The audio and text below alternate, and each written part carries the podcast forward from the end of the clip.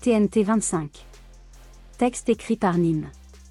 Est-ce que non seulement l'espace ne serait pas fondamental mais aussi le temps et que seule l'information serait fondamentale? Afin d'étudier plus en détail cette hypothèse il nous faut comprendre ce que l'on entend ici par information. L'antiréalisme de Wheeler est l'hypothèse du hit from bit. Par conséquent, l'espace et le temps n'étaient possibles, le premier que par le rapport des substances, le second que par la liaison de leurs déterminations les unes avec les autres à titre de principe et de conséquence. Au demeurant devrait-il en être ainsi, de fait, si l'entendement pur pouvait se rapporter immédiatement à des objets et si l'espace et le temps étaient des déterminations des choses en soi mais s'ils ne sont que des intuitions sensibles dans le cadre desquelles nous déterminons tous les objets exclusivement comme phénomènes, la forme de l'intuition, en tant qu'elle est une constitution subjective de la sensibilité, précède toute matière, les sensations, par conséquent, l'espace et le temps précèdent tous les phénomènes, ainsi que toutes les données de l'expérience, et ils ne font bien plutôt que les rendre possibles. Un monde, par conséquent, n'est pas infini relativement à l'espace, mais il est contenu dans les limites qui sont les siennes. En ce sens, les choses, comme phénomène, détermine bien l'espace, c'est-à-dire que, parmi tous les prédicats possibles de celui-ci, grandeur et rapport, elles font que telle ou telle appartiennent à la réalité, mais, inversement, l'espace ne peut pas, comme quelque chose qui possède en soi-même sa consistance, déterminer la réalité effective des choses du point de vue de la grandeur ou de la figure, parce qu'il n'est en lui-même rien qui soit effectivement réel. Un espace peut donc fort bien, qu'il soit plein ou vide, astérisque être limité par des phénomènes, mais des phénomènes ne peuvent pas être limités par un espace vide extérieur à eux. Kant, critique de la raison pure. Wheeler était ce type de personne un peu engoncée, toujours le dernier bouton de la chemise boutonnée, jamais un mot plus haut que l'autre mais il est aussi celui qui avait les idées les plus folles. Parmi lesquelles beaucoup étaient des idées surtout fausses, comme la fois où il a postulé qu'il n'y avait qu'un électron dans l'univers, des idées intrigantes comme celle du positron qui serait un électron voyageant dans le temps en sens inverse. Cependant, il fut aussi l'un des premiers physiciens éminents à proposer que la réalité ne soit pas entièrement physique, en un sens, notre cosmos doit être un phénomène, participatif, nécessitant l'acte d'observation. Ce qui en fait une théorie antiréaliste selon Smolin, puisque cela confère un rôle particulier à la mesure.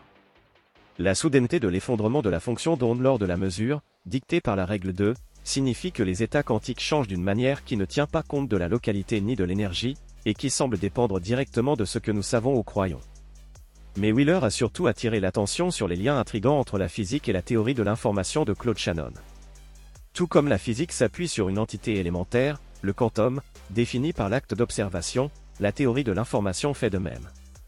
Son quantum est l'unité binaire, bit, qui est un message représentant l'un des deux choix suivants, pile ou face, oui ou non, 0 ou 1. Wheeler postule alors que, chaque chose, chaque particule, chaque champ de force, voire le continuum espace-temps lui-même tire sa fonction, sa signification, son existence même entièrement même si, dans certains contextes, c'est de manière indirecte des réponses données par l'appareil de mesure aux questions oui ou non, au choix binaire, au bit. Cette formule symbolise l'idée que chaque élément du monde physique a, au fond, une source et une explication immatérielle, que ce que nous appelons réalité découle en dernière analyse de la formulation de questions binaires et de l'enregistrement de réponses provoquées par un équipement, en bref, que toutes les choses physiques sont d'origine informationnelle et qu'il s'agit d'un univers participatif impliquant la conscience de l'observateur. La politique de l'inventeur du moteur, John Chris, nous dit, mettez-le en marche et voyez pourquoi il ne part pas. Dans cet esprit, je tente, comme d'autres chercheurs, de formuler les questions centrales les unes après les autres, et je présente ici une vue d'ensemble plus large, en prenant pour hypothèse de travail la plus efficace qui a survécu à ce vanage, le hit, à partir du bit. Autrement dit, chaque hit, chaque particule, chaque champ de force, voire le continuum espace-temps lui-même tire sa fonction, sa signification, son existence même, tièrement même si, dans certains contextes, c'est de manière indirecte des réponses obtenues par l'appareil à des questions oui ou non, des choix binaires, des bits. John Wheeler, Information, Physics, Quantum, The Search for Links. Du hit from bit au hit from kbi. Plus récemment, des chercheurs ont tenté de faire le lien entre la thermodynamique et la physique quantique. Jonathan Oppenheim, de l'University College of London y consacre tous ses travaux. Il soutient que la thermodynamique peut être considérée comme une conséquence de la physique quantique.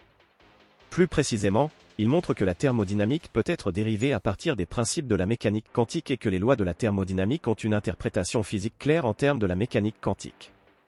Oppenheim s'appuie sur la théorie de l'information quantique pour développer cette approche, en utilisant la notion d'entropie quantique pour relier les concepts de la thermodynamique à ceux de la mécanique quantique. En effet, l'entropie quantique est une mesure de l'information contenue dans un système quantique et elle peut être utilisée pour caractériser l'état thermodynamique d'un système. Ainsi, OpenM montre que la deuxième loi de la thermodynamique peut être comprise comme une conséquence de la croissance de l'entropie quantique d'un système. Il établit également un lien entre les processus irréversibles en thermodynamique et les processus de mesure irréversibles en physique quantique. Dans le papier A Post-Quantum Theory of Classical Gravity, Jonathan Oppenheim explore la possibilité de formuler une théorie de la gravité classique qui serait cohérente avec la théorie quantique. L'auteur soutient que la théorie classique de la gravité doit être révisée pour tenir compte des principes de la mécanique quantique, notamment l'idée que les informations ne peuvent pas être créées ni détruites. Il commence par expliquer pourquoi la théorie de la gravité classique est incompatible avec la théorie quantique, en se concentrant sur le paradoxe de l'information et les problèmes liés à la mesure de l'espace-temps. Ensuite, il propose une nouvelle théorie de la gravité post-quantique qui tient compte de ces problèmes.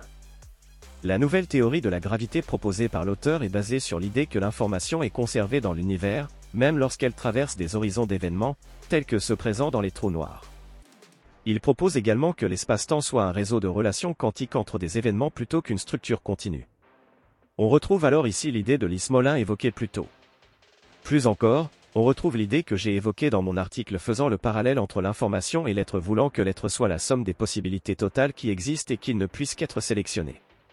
L'information ne serait alors pas créée mais seulement sélectionnée selon les possibilités initiales. Se pourrait-il qu'il existe un monde de l'information qui ne soit pas régi par les lois de la physique? Un monde dualiste avec l'information d'un côté et la représentation de l'autre ne me surprendrait pas et ça ne remettrait pas en cause l'existence d'une réalité objective existant sans observateur et peut-être même pas notre capacité à la connaître pleinement. Alors Platon aurait raison depuis le début avec son monde des idées? C'est ce que pense Roger Penrose en tout cas, qui imagine que, chaque fois que l'esprit perçoit une idée mathématique, il prend contact avec le monde platonicien des idées. L'information est physique quel est donc le problème de dire que tout se résume à des informations, des bits, des réponses à nos questions? Tout d'abord, comme aimait à le dire le physicien Rolf Landoe, toute information est physique, c'est-à-dire que toute information est incarnée dans des choses ou des processus physiques, mais cela ne signifie pas que toutes les choses physiques seraient nécessairement réductibles à l'information. Le concept d'information n'a aucun sens en l'absence de quelque chose à informer, c'est-à-dire d'un observateur conscient capable de choix. Si tous les humains du monde disparaissaient demain, toutes les informations disparaîtraient également. Sans esprit de surprise et de changement, les livres, les télévisions et les ordinateurs seraient aussi stupides que des souches et des pierres car l'aspect sémantique de l'information est aussi important que son aspect structurel.